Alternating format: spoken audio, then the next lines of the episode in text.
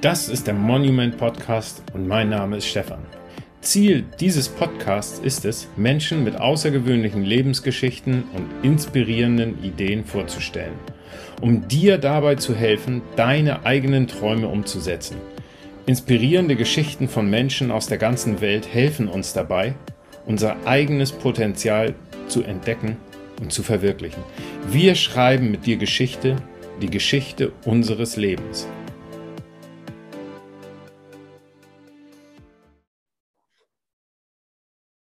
Ja, hallo und herzlich willkommen zu einer neuen Episode deines Monument Podcast. Stell dir vor, mit 27 Jahren hast du gefühlt deinen Traumjob gefunden und auf einmal findest du dich im Amazonas wieder bei Schamanen oder bei indischen Yoga-Lehrern und du fragst dich, wie bin ich da hingekommen? Diese inspirierende Geschichte möchte Jakob heute mit uns teilen. Herzlich willkommen, Jakob. Hallo Stefan, danke für die Einladung. Sehr, sehr gerne. Jakob, ich war schon im Vorgespräch ähm, sehr ja, geflasht und sehr angetan von deinem Lebensweg.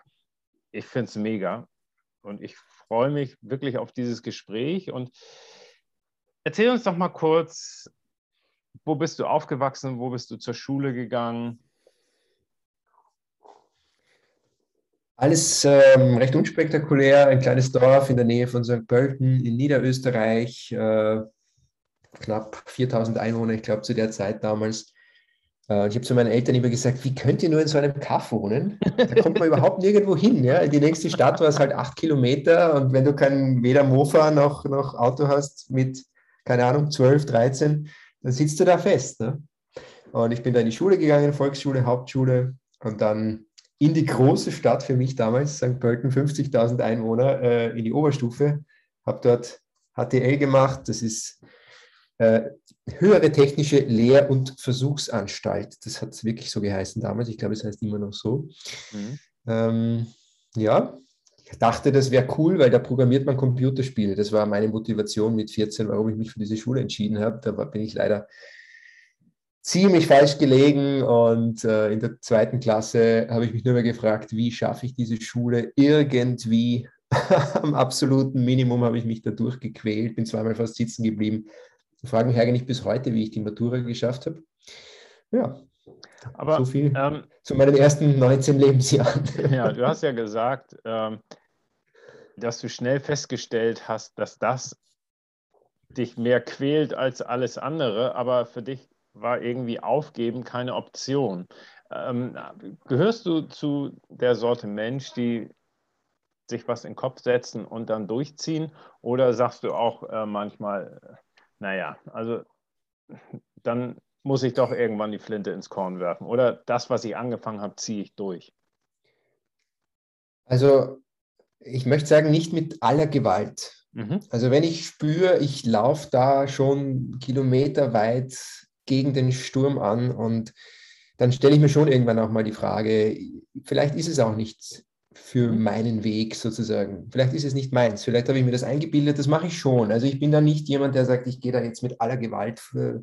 Aber in der Regel erkenne ich schon an, dass es Hindernisse gibt, Schwierigkeiten gibt. Äh, vor allem je größer die, die, die Ziele und die Träume sind, äh, desto, desto mehr. Und ich glaube, es ist wichtig, da dann auch wirklich dran zu bleiben und am Ball zu bleiben. Und das ist was, was ich sicherlich in der HTL gelernt habe. Äh, vielleicht das Wichtigste, was ich in der HTL gelernt habe in fünf Jahren. Eben dran zu bleiben und nicht aufzugeben. Und ich habe gewusst, wenn ich die Matura habe, dann kann ich alles studieren, was ich möchte. Wenn ich jetzt aber vorher die Flinte ins Korn werfe, dann kann ich das nicht. Und somit war eigentlich relativ klar, äh, dass ich das durchziehen werde. Aber es war alles andere als einfach. Okay. Ähm, du hast ja dann das Abitur oder Matura, wie es bei euch in Österreich heißt, durchgezogen und gemacht und angefangen, ja. ähm, Publizistik zu studieren. Erzähl unseren Zuhörern doch mal kurz genau, was darunter zu verstehen ist. Ist ein äh, Studium auf der Universität Wien Publizistik und Kommunikationswissenschaften. Ich habe auch nicht gewusst, was Publizistik ist, übrigens, kurz bevor ich mich eingeschrieben habe dafür. Okay. Ja, das klingt komisch, aber ich habe äh, damals eine Freundin gehabt und die hat mir an einem Sommernachmittag äh, am Teich, äh, hat die was gelernt für ihre, für ihre Uni und, und hat da so ein Buch liegen gehabt. Äh, Kommunikationswissenschaft stand da drauf und ich habe da ein bisschen reingeblättert und habe mich total verloren in den ersten 50, 60 Seiten und habe mir gedacht, hey, ist doch voll interessant. Habe sie da ein bisschen ausgefragt, hat sich herausgestellt, sie studiert das im Zweitstudium und habe gesagt, hey, weißt du was, ich glaube, ich möchte da mehr lesen drüber, hat mir das Buch ausgeborgt, hat sich später herausgestellt, Kommunikationswissenschaft von Roland Burkhardt ist auf der Hauptuni Wien im Publizistikstudium sowas wie die Bibel. Okay. Und ich habe genau mit dem richtigen Erstsemesterbuch angefangen und habe dann mich direkt inskribiert zwei Wochen später und habe gewusst, so, das will ich studieren. Mhm. Noch nicht wissend, was mich da alles erwartet, wohl gemerkt. Das war eher so ein bisschen ein Gefühl, das ich dazu gehabt habe. Okay. Ähm, und, und was, was beinhaltet jetzt das Studium als solches? Also wenn, wenn ich jetzt das Wort äh, Publizistik höre, was genau lerne ich da?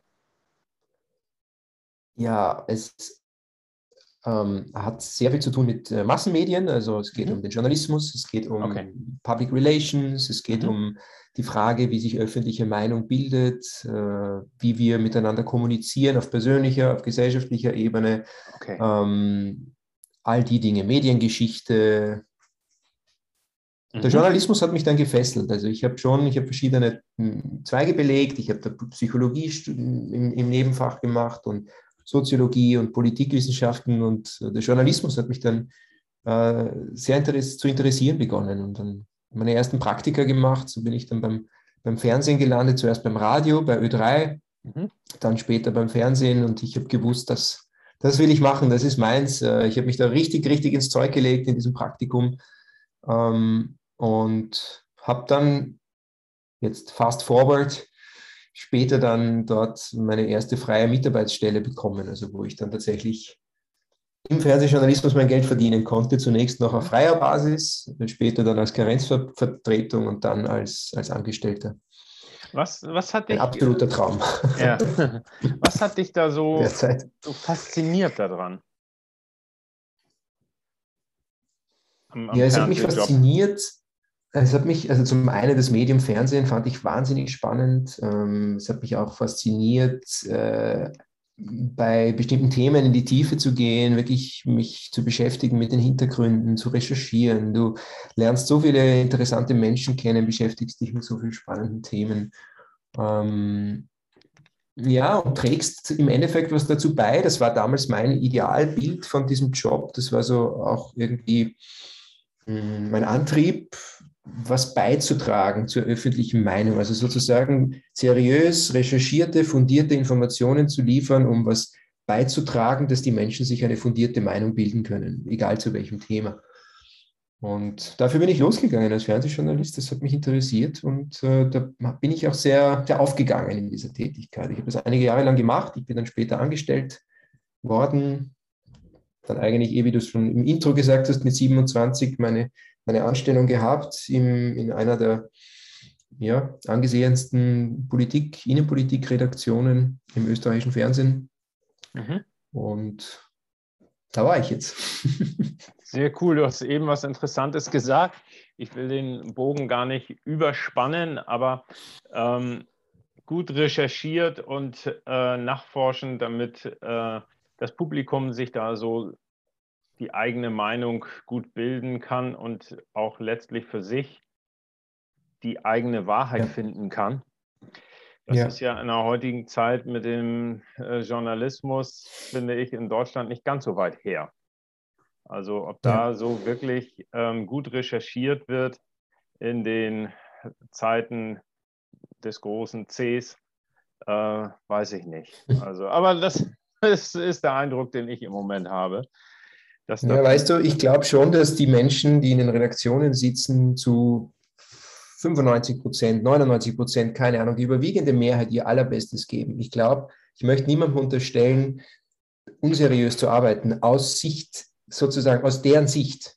mhm. als jemand, der Teil ist dieses ganzen Systems und deshalb nach den Regeln dieses Systems arbeitet und ja. in diesem Rahmen arbeitet. Mhm, Aber dieses System an sich gibt gewisse Regeln vor und das sind Nachrichtenfaktoren, das ist auch sowas wie, man einigt sich auf einen gesellschaftlichen Konsens und dann wird das nicht mehr hinterfragt, sehr oft leider. Mhm. Und ähm, ich will niemanden persönlich angreifen, äh, aber ich, ich halte auch, das, was du jetzt gesagt hast, das System an sich hinterfragenswert und auch mir geht die kritische Berichterstattung und, und äh, die Differenzierung ab, weil man hat das Gefühl, es gibt jetzt nur mehr eine Wahrheit und äh, sozusagen darauf hat sich auch der, haben sich auch die etablierten Redaktionen eingeschossen, die etablierten Medien und eine, eine wirklich sachliche Debatte ist aus meiner Sicht gar nicht mehr wirklich möglich. Das ist, das ist auch mein Eindruck. Das hast du, finde ich, total gut zusammengefasst, ähm, dass das natürlich auch dort ein, ein System vorherrscht und äh, so wie du es gesagt hast, es wird ein gesellschaftliches Bild vorgegeben und dieses wird verfolgt und daran wird nicht gerüttelt und das wird nicht hinterfragt. Also werden die Berichte dahingehend aufbereitet. Ja, super. Sehr, sehr spannend.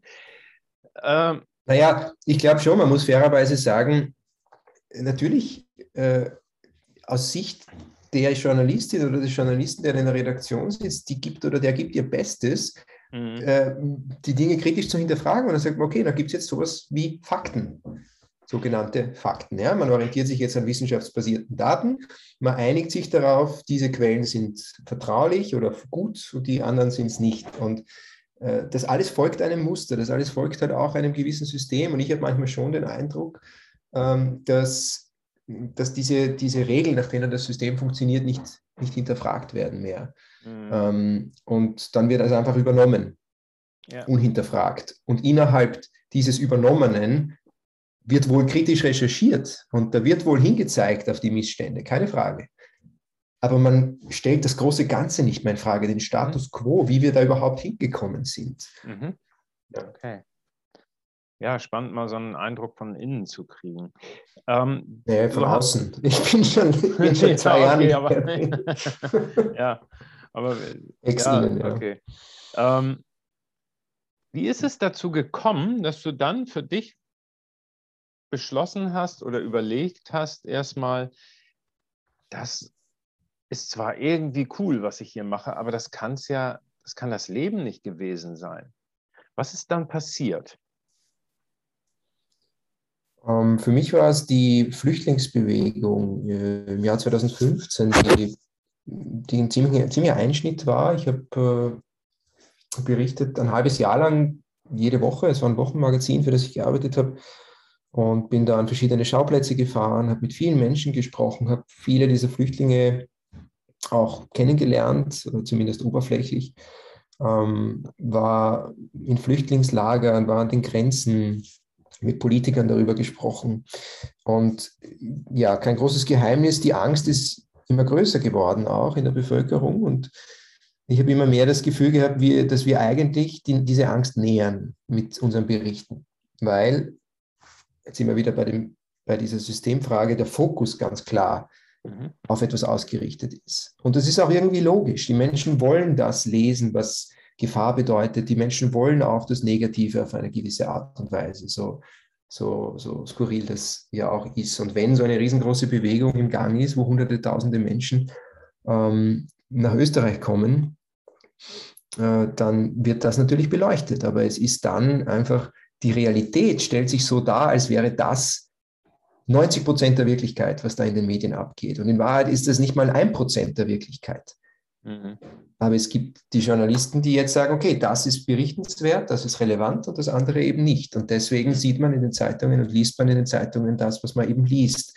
Und wenn man das einfach so konsumiert, hat man den Eindruck, okay, die Welt ist böse, die Welt ist gefährlich, die Welt ist voll von Korruption und Machtmissbrauch und Krieg und Terror und Flüchtlingen und Krankheit und Negativität. Und das macht was mit einem Menschen. Und ich habe das damals mir gedacht, okay, die Welt ist aber auch noch so viel mehr als das. Die Welt ist auch extrem schön und freundlich und es gibt unglaublich, unglaublich inspirierende, schöne, tolle Menschen da draußen.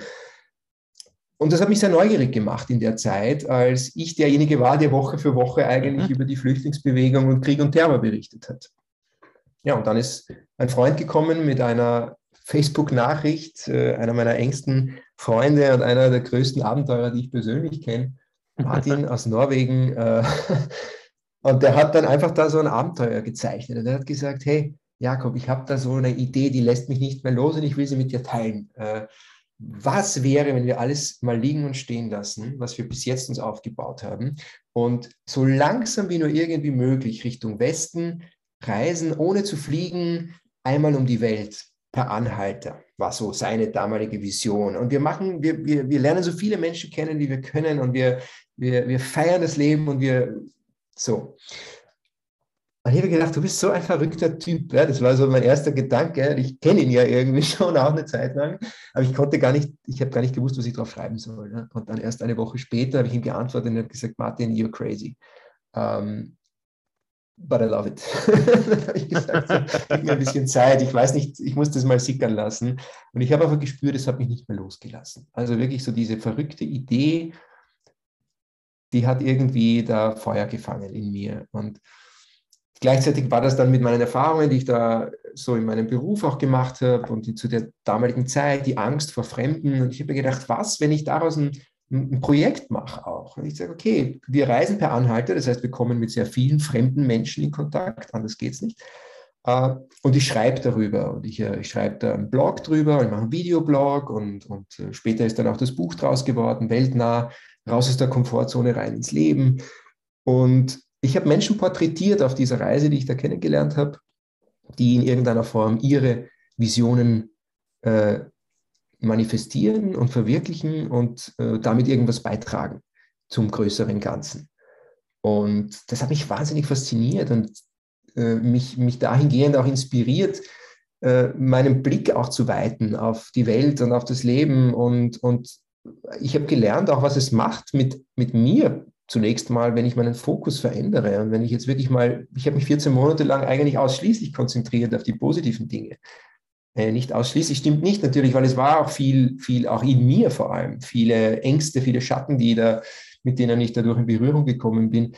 Aber ich habe zum Beispiel 14 Monate lang keine Nachrichten gelesen von zu Hause, mhm. sondern ich habe mich einfach wirklich konzentriert auf die Begegnungen da draußen und auf die Menschen, die ich da kennenlernen konnte. Und ja, da hat eins zum anderen geführt. Da ist eine Reise losgegangen, die ich so überhaupt nicht hätte planen können.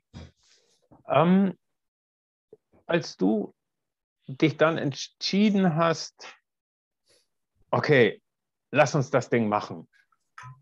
Wie hat dein Umfeld darauf reagiert? Weil ich kann mir vorstellen, dass doch viele, sei es Familie, Freunde, vielleicht auch Arbeitskollegen sagen, sag mal, Jakob, haben sie dich gebissen. Du gibst hier alles auf, hast einen mega geilen Job, äh, hast dir was aufgebaut und jetzt sagst du, ciao, ciao, ich, ich mach mal einen Trip um die Welt und guck mal, dass ich das Leben feiere mit meinem besten Kumpel. Wie haben die reagiert? Ja, zum einen, also ich habe meinen Eltern ja erzählt, äh, bevor ich meinem Chef davon erzählt habe, von der Idee.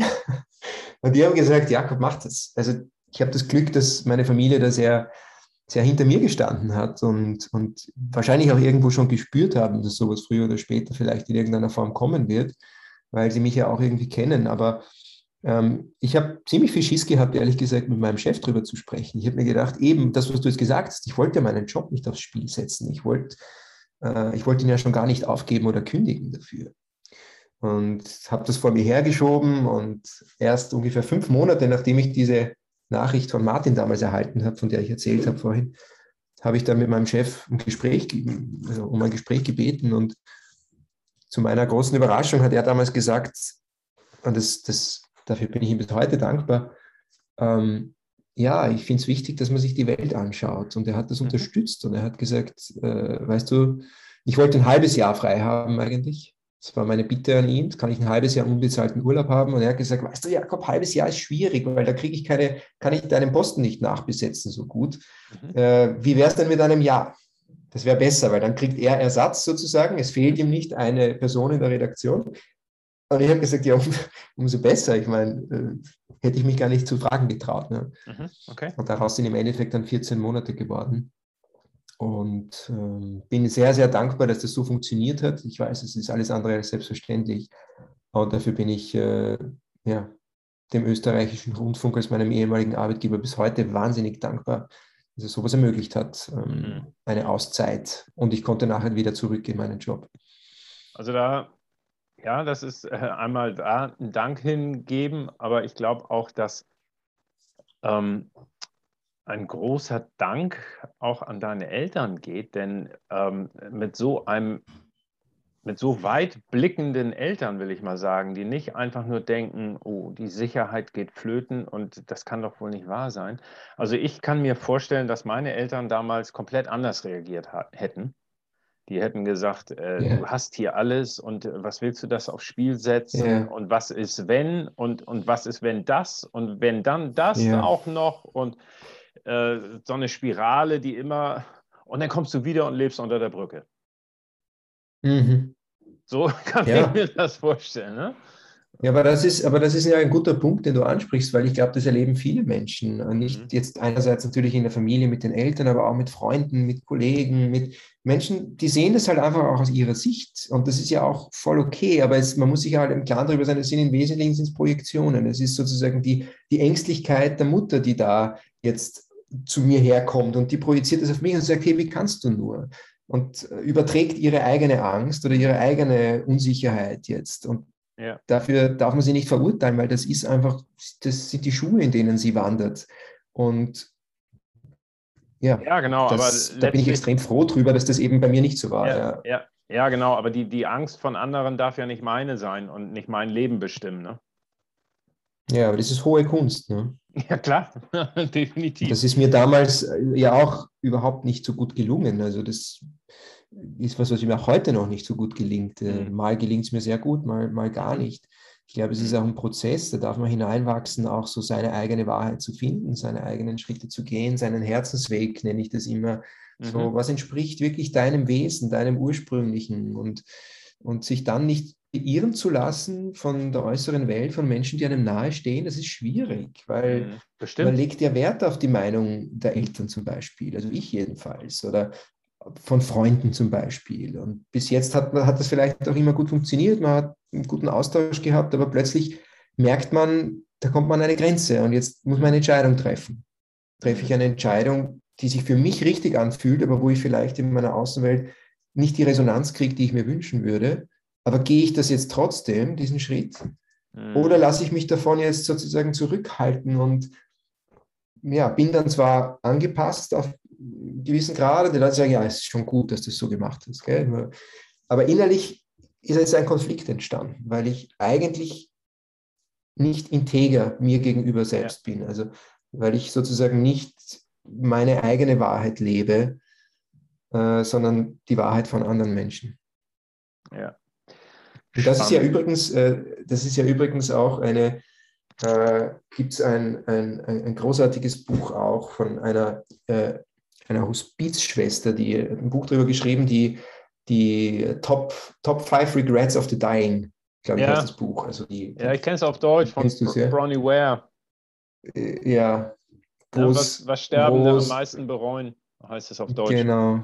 Ja, und auf, auf, ne? Platz 1, genau, richtig, ja. Und auf Platz, danke fürs, fürs, äh, fürs Ergänzen. Äh, und auf Platz 1 ist, äh, die Menschen hätten, wünschten sich am Sterbebett mehr das gemacht zu haben, was sie wirklich wollten und nicht das, was die anderen von ihnen wollten. Ja, und das ja. ist traurig. Ich finde es, mhm. ja, zum einen finde ich es sehr inspirierend und zum anderen finde ich es auch sehr traurig. Ja, ja, weil, also ich habe das Buch auch gelesen und habe auch gedacht, wow, also und, und äh, ein, ein weiterer Punkt war dann irgendwie, ich wünschte, ich hätte mehr Zeit mit meinen Lieben verbracht und nicht so viel bei mhm. der Arbeit so, ne? Und ja. äh, da gibt es ja so einen schönen Spruch, wir alle haben zwei Leben und das zweite beginnt, wenn du verstanden hast, dass du nur eins hast. Und ähm, gut, ja. den finde ich auch super, hm. äh, da nochmal ja. nachzudenken, äh, lebe ich jetzt das Leben, was ich will oder das, was andere von mir erwarten? Und ja. letztlich bin ich ja nicht auf der Welt, um die Erwartung von anderen zu erfüllen. Ne? Ja, aber das ist eine Frage, die, ich glaube, die darf man sich auch erstmal stellen. Das ist ja auch, ich glaube, es braucht eine gewisse, schon einen gewissen Weg. Es braucht schon einige Schritte, um sich diese Frage erstmal auch zu stellen und sich diese Frage zu erlauben. Warum bin ich denn überhaupt hier? Was bedeutet denn Leben für mich eigentlich? Und was möchte ich aus meinem Leben machen? Also was sozusagen, man rutscht ja da auch so rein und ich meine, man geht da sozusagen so den klassischen Weg und man studiert und dann macht man Karriere und ich war ja da selber auch drinnen. Und gut war es, also ich bereue ja nichts davon. Aber ich habe schon auch gemerkt, wie, wie man da einfach so hinein fast rutscht eigentlich. Und dann ist man auf diesem Weg. Ja, und, ja, ja. definitiv. Äh, und genau. sich dann hinzustellen und zu sagen, hey, jetzt, Moment, stopp. Lass uns mal die Frage stellen, was mache ich denn hier eigentlich? Und für wen mache ich es? Ja? Und, und was will ich eigentlich wirklich? Und wer bin ich überhaupt? So, die Frage habe ich mir auf meiner Weltreise zum allerersten Mal in meinem Leben gestellt, in 30 Jahren. Wer bin ich wirklich? Hinter dem Gelernten, hinter meinen Konditionierungen, hinter dem, was ich glaube, was ich bin. Aber, aber, und das hat mich eigentlich in eine Krise gestürzt, diese Frage. Ja, aber du hast ja eine Antwort für dich gefunden. Und ähm, du hast eben gesagt, mit 30 Jahren, das hört sich so an, als wenn erst mit 30 Jahren. Ich glaube, Jakob, du hast dir die Frage ziemlich früh gestellt. Ich glaube, dass viele sich diese Frage nie in ihrem Leben stellen.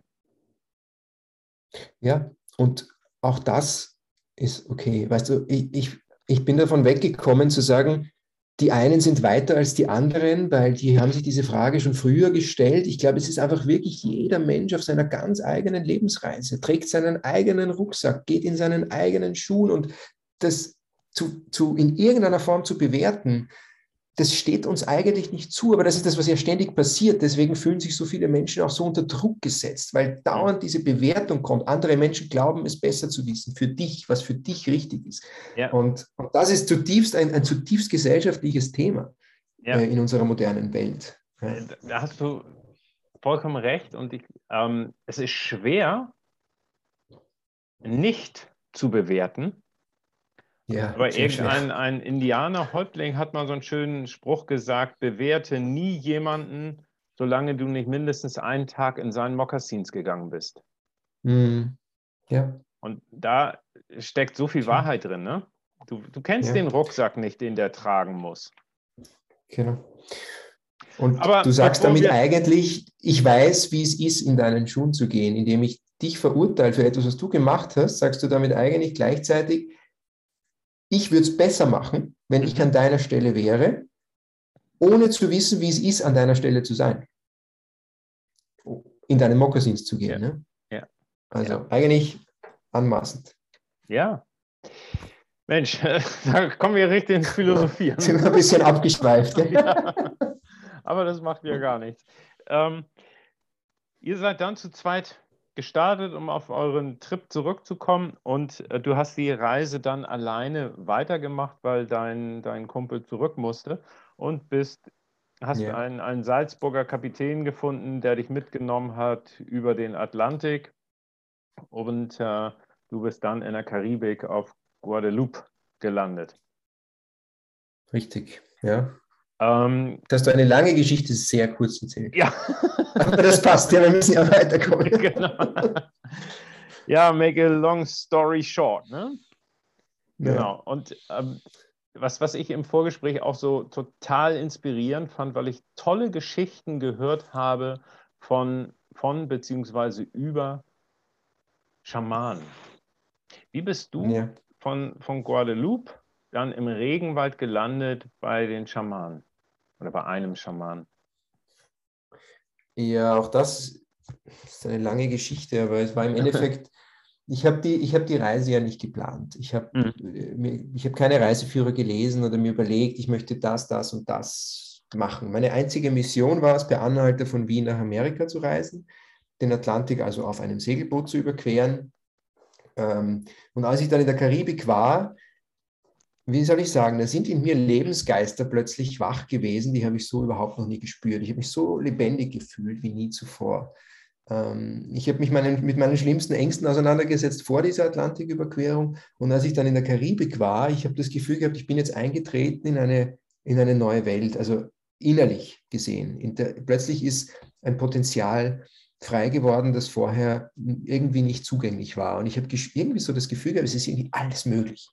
So, das war, das war so diese Lebendigkeit, die Aussage dieser, dieser Lebendigkeit in mir. Und so habe ich mich einfach eingelassen. Es war dann so mein, mein Reisemotto, so viel Neues zu probieren, wie ich nur irgendwie kann. Eigentlich so das einzige wirkliche Ziel meiner Reise. Und, und ich bin dann nach Kolumbien, äh, dann zum ersten Mal ins Flugzeug gestiegen, von Guadeloupe nach Kolumbien geflogen, war dann drei Monate in Kolumbien, wollte da nur einen Monat bleiben, habe ich mich dann so verliebt in das Land und, und die Menschen und die Sprache und, und die Kultur und ja, bin dann im Süden von Kolumbien äh, zum ersten Mal auf äh, den Begriff Ayahuasca gestoßen. Und einer, den ich da kennengelernt habe, ein, dem ich mich angefreundet habe, ein Argentinier, der hat mir davon erzählt, da gibt es einen Schamanen in Mocoa im Süden Kolumbiens und der äh, macht diese Zeremonien. Und ich habe ihn gefragt, ja, worum geht es da? Was macht man da? Das ist, äh, klingt irgendwie ziemlich, ziemlich verrückt auch. Ne? So, und er sagt so, weißt du was, Jakob, ich will dir gar nicht so viel darüber erzählen. Bild dir deine eigene Meinung. Für mich war es die schönste Erfahrung meines Lebens. So, okay. Das war jetzt nicht irgendjemand. Das, also ich habe dem schon vertraut. Wir hatten schon eine Connection zueinander. Das war jetzt nicht einfach so dahergesagt. Ne? Das hat mich einfach sehr neugierig gemacht. Er hat mir seine Handynummer gegeben. Ich habe den angerufen. Er hat gesagt, auf Spanisch, komm vorbei, wir lernen uns kennen, ich erzähle dir ein bisschen was drüber und dann kannst du entscheiden, ob sich das für dich richtig anspürt oder nicht. Und es hat sich richtig angespürt und ich habe dann zum ersten Mal in meinem Leben an solchen Ayahuasca-Zeremonien teilgenommen, zwei in Kolumbien äh, und dann eineinhalb Monate später äh, in Peru, im, im Amazonas-Regenwald von Peru in der Nähe von Iquitos. Ähm, das hat sich irgendwie so entwickelt. Das war so ein Schritt für Schritt äh, einen Schritt weiter zu mir selbst, mhm. wenn du willst. Und die Erfahrungen, die ich da in diesen Zeremonien gemacht habe, haben gewissermaßen mir jetzt die Erfahrung geschenkt zu dem, was ich davor schon vermutet habe. So nach der Atlantiküberquerung eine äh, sehr tiefgründige Verbindung zur Natur, die ich da gespürt habe. Ähm, die immer stärker geworden ist auch, also dieser Bezug zur Natur und dieses, dieses mich auch einlassen auf dieses größere Ganze, etwas zu vertrauen, das ich eigentlich nicht benennen kann, weil wenn du da mitten am Atlantik bist und vom Boot keine Ahnung hast und den Kapitän nicht kennst und nicht segeln kannst und auf einem Ozean, wo auch eigentlich alles möglich ist, wem oder was vertraust du dann? Und da ist so ein hm. Vertrauen entstanden hm. in in den Lauf der Dinge, ins Leben. Mhm. Ich habe einfach zutiefst vertraut, dass diese Geschichte jetzt gut ausgehen wird. Und das hat mir dann im Amazonas-Regenwald, ist mir dann äh, durch die Pflanze, Ayahuasca ist ja ein Pflanzengemisch, das seit Jahrtausenden verwendet wird von indigenen Kulturen zur spirituellen Reinigung, zur körperlichen Reinigung auch, um sich zu verbinden mit den höheren Dimensionen. Ähm, und aber vor allem auch mit, mit so seiner, seiner höchsten Wahrheit, mit so seinem, seinem tiefsten Inneren. Und ich habe mit dem eigentlich nicht sehr viel anfangen können zu der Zeit. Ich habe mich zu der Zeit weder als spirituellen Menschen be bezeichnet, äh, noch als äh, jemanden, der davon sehr viel versteht. Ähm, ich habe ein paar Mal versucht zu meditieren, aber mir hat nach fünf Minuten der Rücken wehgetan und ich habe eigentlich nicht so recht gewusst, was ich damit anfangen soll. Und Ayahuasca hat mir da eine Welt geöffnet, ähm, die mich zutiefst fasziniert hat. Wenn, stell dir vor, es fallen alle deine Zweifel ab, alle negativen Gedanken. Es ist plötzlich dieses ganze vom Ego konstruierte weg.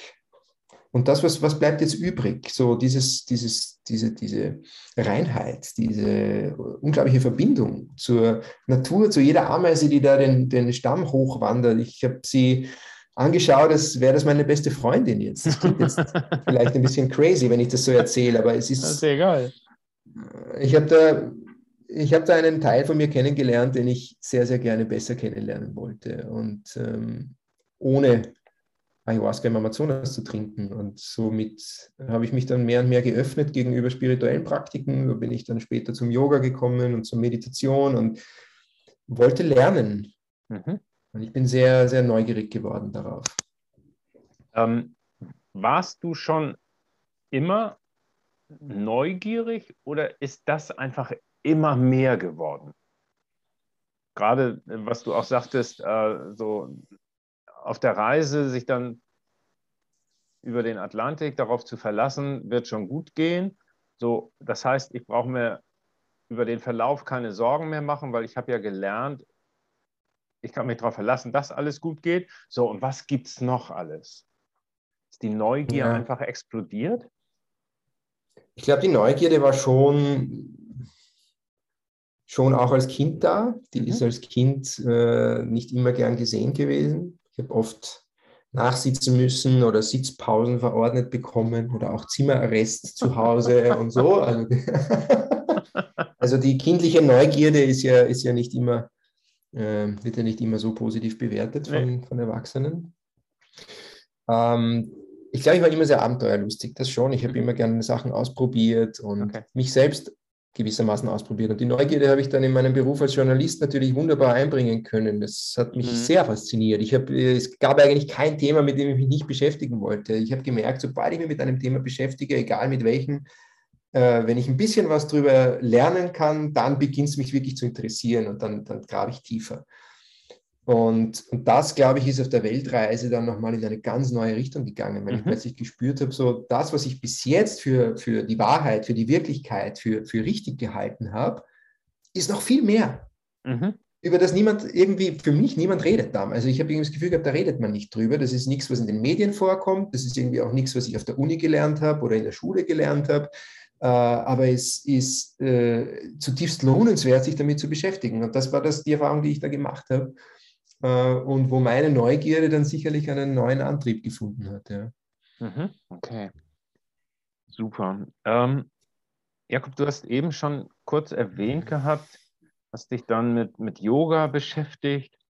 Ähm, und hast mir im Vorgespräch erzählt, dass du ja dann auch äh, auf Hawaii warst und da das Yoga entdeckt hast und letztlich auch da dann viel mehr über Yoga wissen wolltest und jeden Tag Yoga gemacht hast und bist dann irgendwann nach Indien gefahren, um da eine Yogalehrerausbildung äh, zu machen. Hol uns doch ja. mal ein bisschen ab, wie das gekommen ist, ähm, dass du auf Hawaii da auf einmal so eine Neugier für Yoga entdeckt hast. Naja, also da gehe ich vielleicht noch einen Schritt zurück nach Kalifornien, wo ich mich mhm. in einer Situation wiedergefunden habe, wo ich ziemlich verzweifelt bin eigentlich mit mir selbst. Es war so eine, eine wirkliche innere Krise, die ich da gehabt habe. Äh, zu viel Alkohol getrunken, zu viel gefeiert, ähm, überhaupt mich selbst nicht mehr wirklich gespürt. Ähm, ich habe Freunde besucht in San Diego. Die Außenwelt war sonnig. Wir haben da bei denen wohnen dürfen sehr wohlhabende Eltern, großer Garten, Jacuzzi, Pool, Feiern, Surfen, alles da. Aber innerlich war Regenwetter und ich habe mich gefragt, was ist da los? Ne? Ich habe einfach gemerkt, ich bin so im, in der Außenwelt, ich bin so im, im mir Bestätigung von außen holen zu wollen. Äh, sei es jetzt durch Partys, durch Frauen, durch, durch all die Sachen, die ich habe versucht zu kompensieren, eine innere Leere. Und das ist mir dann einfach in Kalifornien auf, auf, dem, auf dem Schädel gefallen und zwar ziemlich. Und es ist mir überhaupt nicht gut gegangen. So, jetzt habe ich aber auch das gar nicht wirklich vielen Menschen erzählen können, weil wenn du mitten auf Weltreise bist in Kalifornien äh, in der Sonne und du sagst den Leuten, es geht mir nicht gut, das Verständnis hält sich in Grenzen. ja.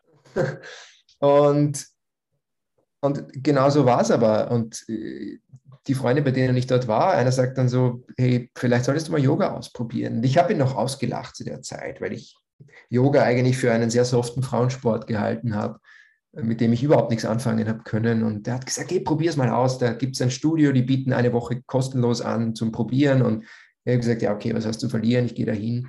Und habe dann in dieser Yoga-Klasse meinen Körper wahrgenommen zum ersten Mal auf eine Art und Weise, wie die war mir unbekannt bis zu dem Zeitpunkt. Mhm. Ähm, der ganze Körper kribbelt und vibriert und plötzlich spüre ich da eine innere Realität.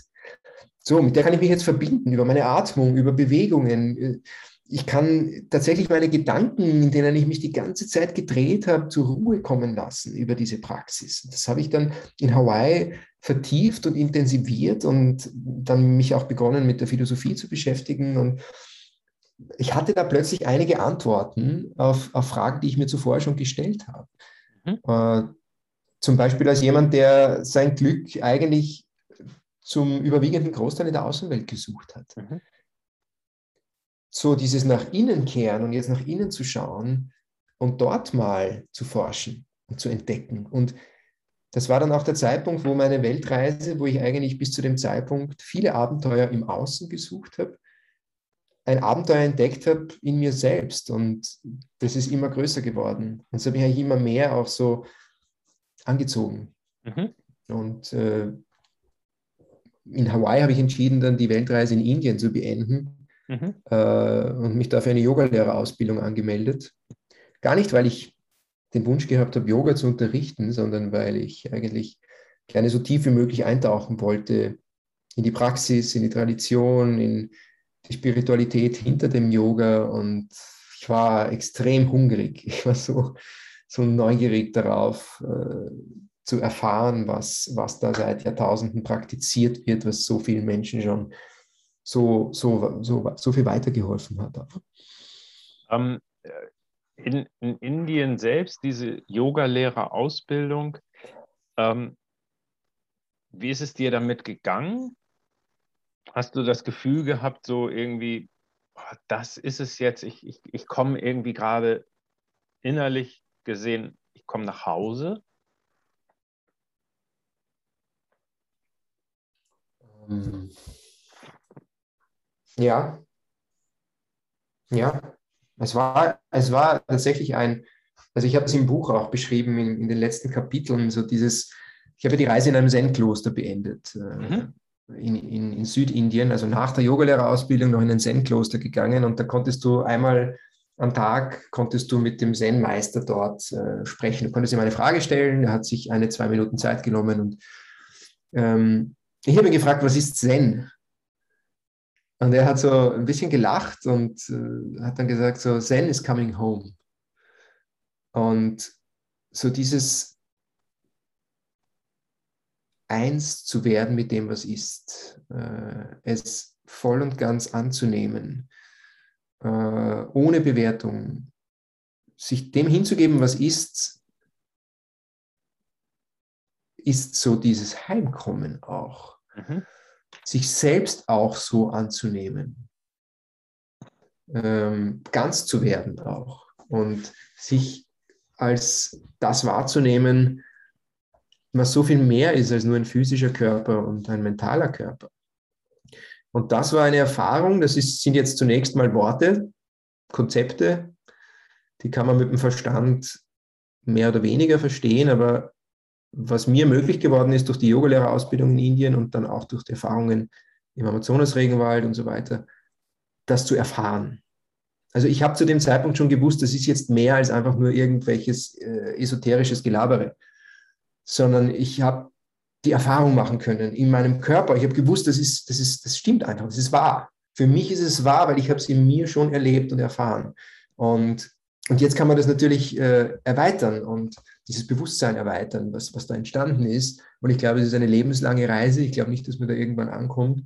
Aber das war sicherlich etwas, was mir diese drei Wochen sehr intensiv, mich jeden Tag zu beschäftigen mit Asana-Praxis, mit Meditation, mit Atemübungen, ähm, und, und dieser wunderschönen Umgebung da in Goa am Strand, äh, drei Wochen, hat mir das auf jeden Fall zugänglich gemacht.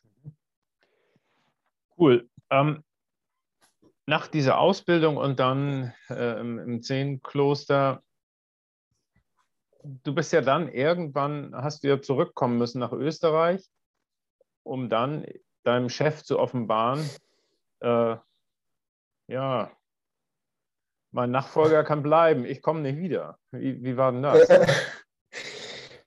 Ja, da waren noch eineinhalb Jahre dazwischen. Also okay. ich hatte meinen ersten Arbeitstag äh, drei Wochen, nachdem ich zurückgekehrt bin von der Weltreise. Da war dazwischen Weihnachten und Neujahr und einige Zeit, um mich zu akklimatisieren und dann zurück ins Büro. Und es hat dann schon noch eineinhalb Jahre gedauert. Also ich habe das nicht gleich alles äh, den mhm. Hut drauf geworfen. Im Gegenteil, ich habe eigentlich zunächst war ich mal sehr, sehr dankbar, dass der Job, dass ich den Job habe und, mhm. und äh, dass ich jetzt vielleicht auch das, was ich an, an was ich verstanden habe, äh, auch über das Leben und über die Welt in der Zeit einbringen zu können in, in diesen Beruf, der ja sehr viele Möglichkeiten dafür eigentlich auch offen lässt. Und ich habe aber gespürt, äh, irgendwie mit der Zeit, ich habe äh, neue Interessen entwickelt. Ich habe dann tatsächlich begonnen, Yoga zu unterrichten.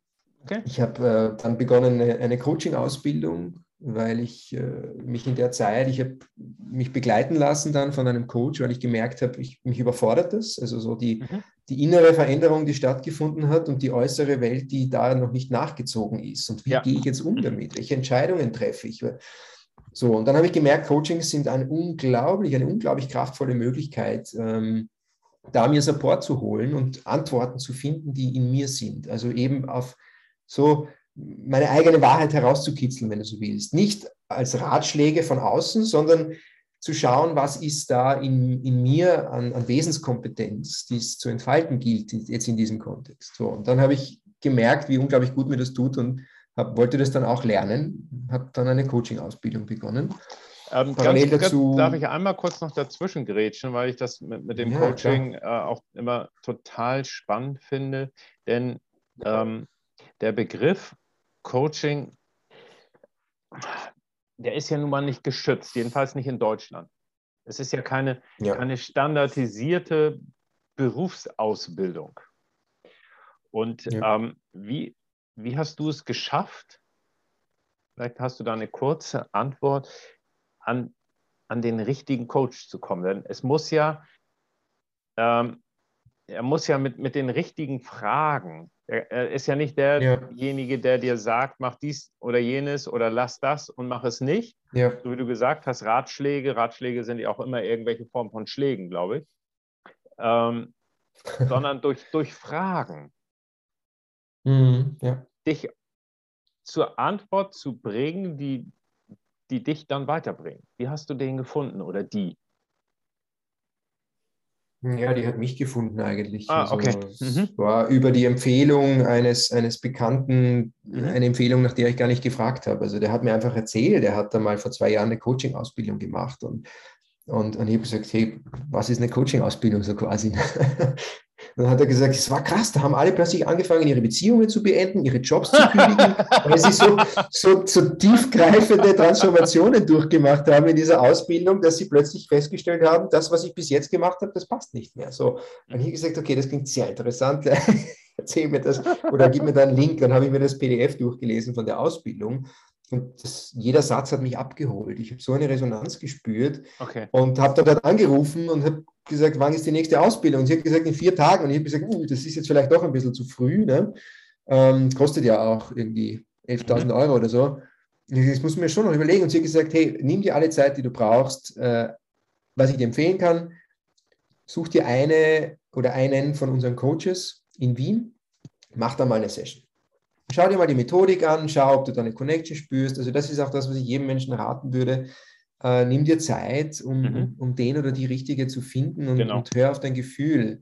Weil Coaching hat so viel zu tun mit Wesenskontakt, mit einer, mit einer Präsenz, mit einer Verbindung, die da ist. Und aus dieser Verbindung heraus entstehen oft intuitiv viele Fragen. Mhm. Aus, aus diesem Wesenskontakt. Und ich arbeite am liebsten mit Menschen, die, die, wo ich schon im Vorgespräch auch so, so merke, das ist jemand, der lässt sich, der möchte sich auch einlassen auf diese, mhm. auf diese Verbindung. Und das, glaube ich, gelingt nicht mit jedem. Und ich glaube, es gibt nicht, es ist nicht ein Coach der richtige für alle, sondern es Stimmt gibt nicht. für jeden Menschen den richtigen Coach. Das glaube ich schon.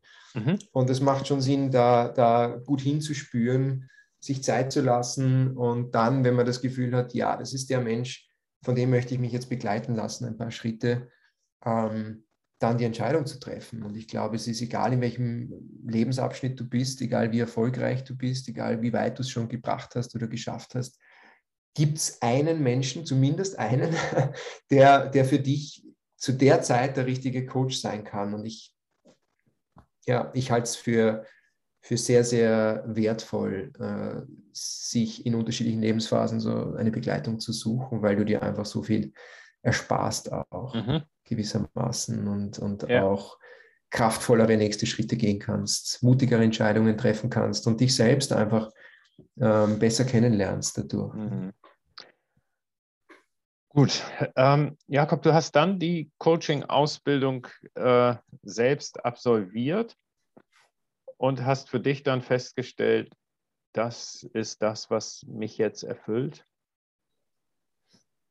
Mm, ja, auch da war es nicht so, äh, so, so linear, sage ich mal. Mhm. Es sind mehrere Dinge parallel passiert. Ich habe begonnen, mein Buch zu schreiben. Also mein großer Traum, aus der Weltreise ein Buch zu machen, habe ich dann begonnen zu realisieren. Äh, habe das Buch geschrieben. Das Buch ist dann erschienen bei Kremeyer und Scheriau, ein, ein Wiener Verlag. Ähm, dadurch bin ich zu Interviews eingeladen worden, immer mehr äh, für Vorträge gebucht worden da ist ein Zug ins Rollen gekommen, mhm. eine Türe aufgegangen, durch, auch durch die mir dieses Buch äh, ermöglicht hat.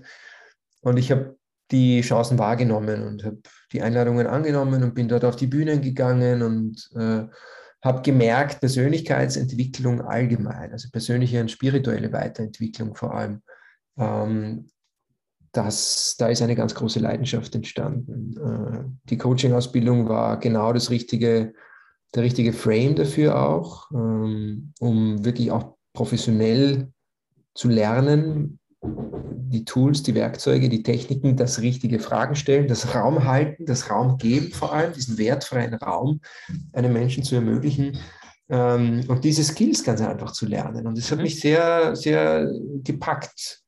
Vielleicht ein bisschen so wie damals das Publizistikstudium, bevor ich entschieden habe, Journalist zu werden hat mich dann in dieser Coaching-Ausbildung gepackt, was für, was für eine wertvolle Begleitung man für andere Menschen sein kann und mhm, was für wertvolle Beiträge man dadurch auch leisten kann. Die Selbsterfahrung natürlich war sehr spannend in der Zeit auch.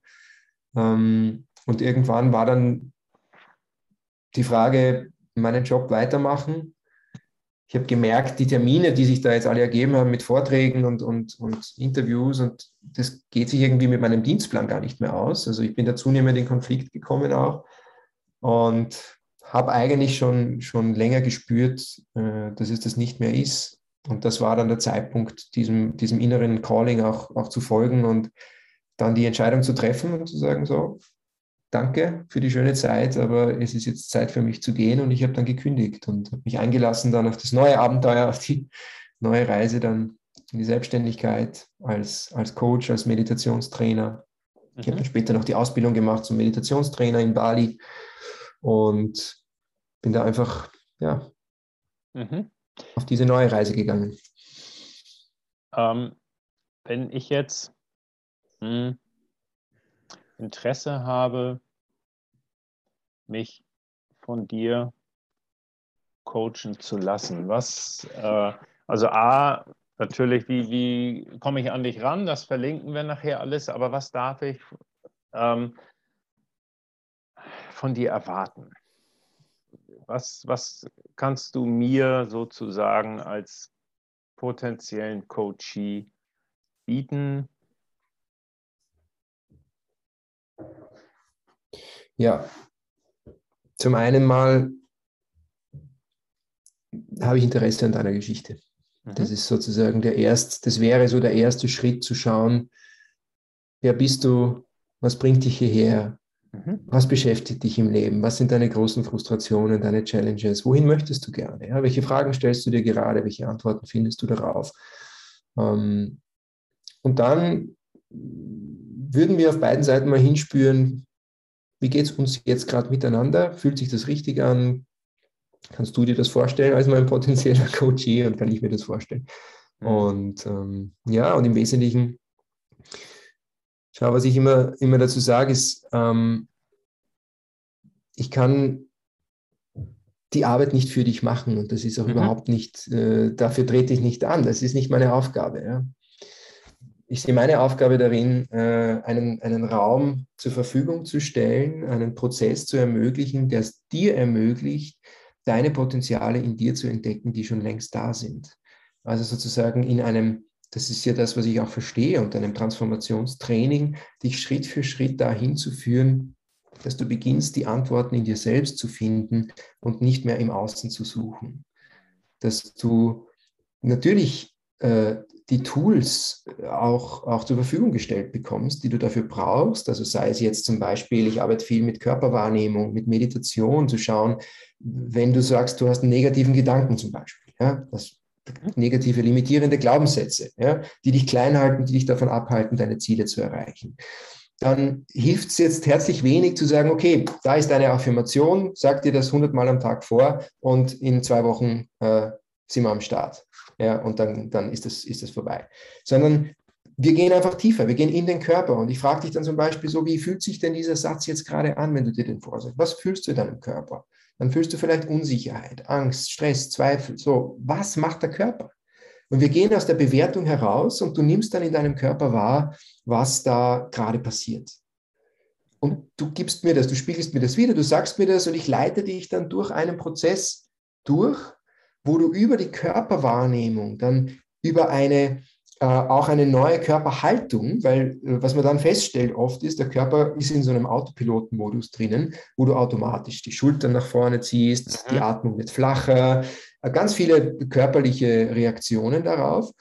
Und das passiert meistens unbewusst, äh, so wie überhaupt das Allermeiste in unserem Leben äh, einfach unbewusst abläuft, wie eine Software. Und wir machen ein Software-Upgrade und setzen uns hin und schauen, okay, was ist die neue Überzeugung? Was hilft dir auf deinem Weg? Was ist das Potenzial, das jetzt im Verborgenen liegt und jetzt gesehen werden möchte? Und wie können wir das im Körper verankern, sodass du in Zukunft über den Körper in, in eine neue Version shiftest, in eine neue Energie in dir? Und, und das ist jetzt einfach ein Beispiel von, von ganz vielen, wo es sehr hilft und wo es auch mir immer wieder hilft, mich begleiten zu lassen, weil du da sehr schwer alleine reingehen kannst. Mhm. Also du kannst schon geführte Meditationen machen oder, aber es ist einfach, es hilft dir einfach extrem, wenn du jemanden sagst, so und jetzt konzentriere dich auf das und jetzt stelle ich dir diese Frage und was passiert jetzt, wenn ich dir diese Frage stelle, welche, welche Resonanz fühlst du und so weiter. Und ich finde, das ist so, so eine der, der wertvollsten, äh, mhm. einer der wertvollsten Beiträge, den ein Coach leisten kann für dich, dich da durchzuführen durch diese Prozesse, sodass du einfach wahrnimmst, hey, ich habe das eh alles in mir, mhm. aber es geht darum, es aufzusperren, diese, mhm. diese Schatzkammer. Es liegt noch im Verborgenen, aber es ist da. Genau. Mhm. Genau, ja. Okay. Sehr, sehr cool. Ja, prima. Da hast du uns ja noch äh, einen, einen schönen Einblick gegeben. Ähm, Jakob, bevor wir so zum, zum Schluss kommen, ähm, möchte ich noch mal kurz auf dein Buch zu sprechen kommen. Auch das werden wir natürlich äh, in den Show Notes verlinken. Ähm, ja. War es für dich schwierig, ähm, da einen Verlag zu finden, weil ich kann mir vorstellen, ich hatte, mal mit, mit zwei jungen Österreicherinnen einen Podcast, die auch einen Verlag gesucht haben und äh, kurz vorm Verzweifeln waren, bis dann äh, sie entschieden haben, okay, dann, äh, dann halt nicht. Dann mhm. Äh, machen wir einen Selbstverlag. Ja. Wie war das für dich? Musstest du da ohne Ende Klinken putzen? Oder hattest du durch deine öffentliche Arbeit, sag ich mal, im, im österreichischen Rundfunk und Fernsehen äh, da vielleicht doch schon die eine oder andere Möglichkeit, Kontakte zu nutzen? Also ich habe äh, coole Frage, weil ich habe eine coole Antwort drauf, weil es war gar nicht so, wie man jetzt vielleicht meinen möchte. Ja? Der denkt, okay, ja, hat schon viele Kontakte, sein Netzwerk, eh klar, dass der einen Verlag kriegt. Es war anders. Ich bin ins Fahrradgeschäft gegangen, um mein Fahrrad zu reparieren. Ähm, und stehe da in der Schlange vor mir zwei Leute und eine junge Frau bezahlt gerade in der Kasse eine Fahrradkette. Und ich stelle fest, das ist die gleiche Fahrradkette, die ich auch habe und kommentiere einfach aus einem Impuls heraus kommentiere das aus zwei Plätze weiter hinten in der Schlange und sage, coole Fahrradkette kaufst du da gerade, ich habe die gleiche, kann ich dir sehr empfehlen. So einfach zum Spaß, ja. Es ja. war weder irgendein Hintergedanke, ich wollte nicht mit der flirten, ich habe einfach nur das kommentiert, fertig. Und sie sagt, irgendwie kommt sie dann, kommen wir ins Gespräch und, und sie hat dann noch gewartet auf mich, äh, bis ich mein, meine Sache erledigt habe mit dem Fahrrad. Und wir sind dann gemeinsam aus dem Geschäft raus und haben uns, haben uns wirklich gut unterhalten. Und sie sagt dann so, hey, hast du Lust, mit mir auf einen Kaffee zu gehen? Ne? Und ich sage, ja klar, habe ich Zeit, äh, sind wir um die Ecke, es war siebter Bezirk in Wien, gehen wir da in ein Café und äh, das war genau die Zeit, wo ich gerade auf Verlagssuche war und schon mein Exposé geschrieben habe, schon okay. Inhaltsverzeichnis, ich habe schon ein Konzept gehabt, aber war auch schon bei einem Verlag vorstellig. Ähm, der hat sich das schon angeschaut, das hat aber dann nicht ganz ins Programm gepasst. Ähm, und wir reden so und ich sage so, was machst du eigentlich beruflich? Ne? Und sie sagt so, ich bin Lektorin. Ja. okay. Ich sage, das, ist aber, das ist aber spannend, ich schreibe nämlich gerade ein Buch. Ne? Und sie sagt so, was für ein Buch? Und ich erzähle dann halt so ein bisschen von meiner Weltreise und sie sagt so, wenn du so schreibst, wie du erzählst, dann würde ich sehr gerne mal dein Exposé lesen. Äh, eine meiner besten Freundinnen ist nämlich Verlagsleiterin, äh, also Programmleiterin zu der ah, Zeit ah. damals bei, bei Kremeyer und Scheria, ne? Äh, ein sehr renommierter Verlag in Österreich. Und ich so, ist das geil, das gibt es ja gar nicht. Ne? Und ich sage, ja, du, ich schicke dir heute noch meine Unterlagen durch. Und sie sagt, ja, dann schicke ich es heute noch weiter. Und drei Tage später meldet sich die, die besagte Programmleiterin bei mir per E-Mail und sagt, Jakob, ich würde dich sehr gerne zu uns in den Verlag einladen. Ich habe dein Exposé gelesen und finde deine Geschichte sehr spannend. Ja, paar Tage später war ich dann dort auf dem Café und, und eine Woche später oder zwei Wochen später habe ich dann den Autorenvertrag unterschrieben. Das ist ja Hammer. Sehr, also, sehr cool. Das ist schon so, wie das, wie das Leben spielt, wie das Universum spielt, wenn du, wenn du, wenn du es einfach erlaubst, wenn du es zulässt. Ja, wenn du Impulsen folgst, so wie dieser Impuls im Fahrradgeschäft ist, niemals, stell dir vor, du planst einen, einen Vertrag, einen Verlag zu finden äh, und, und quatscht jetzt an, alle Leute im Fahrradgeschäft an. Das würde dir ja niemals einfallen. Ne? Sondern du folgst einfach einem Impuls, so einer inneren Eingebung. Äh, das machst du einfach, ohne irgendwie zu wissen, wohin das führt. Und auf einmal, das, was du dir so erträumt hast, steht jetzt vor dir und, und ja, das, ich war zutiefst demütig danach. wow. Ein geiler krass, Türöffner, ja. ja, sehr, sehr ja. cool. Ähm, vielleicht als, als abschließende Frage, planst du vielleicht auch noch äh, ein zweites Buch zu schreiben über die Erfahrungen, die du jetzt in diesem Bereich machst und schon gemacht hast? Oder oh, ist das danke, ganz abwegig? Danke, dass du den Finger auf die Wunde legst. Nein, ich, also tatsächlich, ich plane es, ja, es ist, okay. es ist da, es ist als Idee da, es ist als Vision da, es ist als, als, äh, als Traum da, aber ich habe bis jetzt mich noch nicht ganz konkret hingesetzt und, ja. äh, und, und das ein Konzept erarbeitet oder also auch, auch der Verlag, bei dem ich mein erstes Buch veröffentlicht habe, die hat schon gesagt, hey, wenn du eine neue Idee hast, äh, her damit, äh, freue mich davon zu erfahren. Also da ist die Türe offen. Ähm, das wäre jetzt gar nicht das Ding. Ich habe mich ehrlicherweise nur in den letzten eineinhalb Jahren mhm. so viel passiert in meinem Leben. Ich habe meine Wohnung in Wien aufgegeben. Ich habe mich für ein Leben als, als Nomade entschieden, ohne festen Wohnsitz. Arbeite ortsunabhängig online. Ich habe meinen Podcast gestartet vor zwei, zwei Jahren, 1000 First Steps. Ähm, eben der Reiseblog jetzt sozusagen hat sich als Podcast weiterentwickelt, wo ich spannende Menschen interview zu genau diesen Themen, persönliche und spirituelle Weiterentwicklung. Und ähm, ja, da, da, war einfach so viel los, auch beruflich. Ähm, ich konzentriere mich auch so auf, auf die Transformationstrainings, auf die Programme, die ich da, die ich da am Start habe. War bis jetzt noch nicht so viel Raum für ein neues Buch, aber ich bin mir sicher, der Zeitpunkt wird kommen. Ich freue mich schon drauf. Ja. Okay. da habe ich ja wirklich Und das war nicht verabredet, liebe Hörer. ja, gute Frage. Okay, lieber Jakob, möchte mich ganz, ganz herzlich bei dir bedanken für die tollen Einblicke in dein doch in dein spannendes Leben und in deine Vita und für die Zeit, die du uns jetzt geschenkt hast und gegeben hast. Ganz, ganz vielen Dank.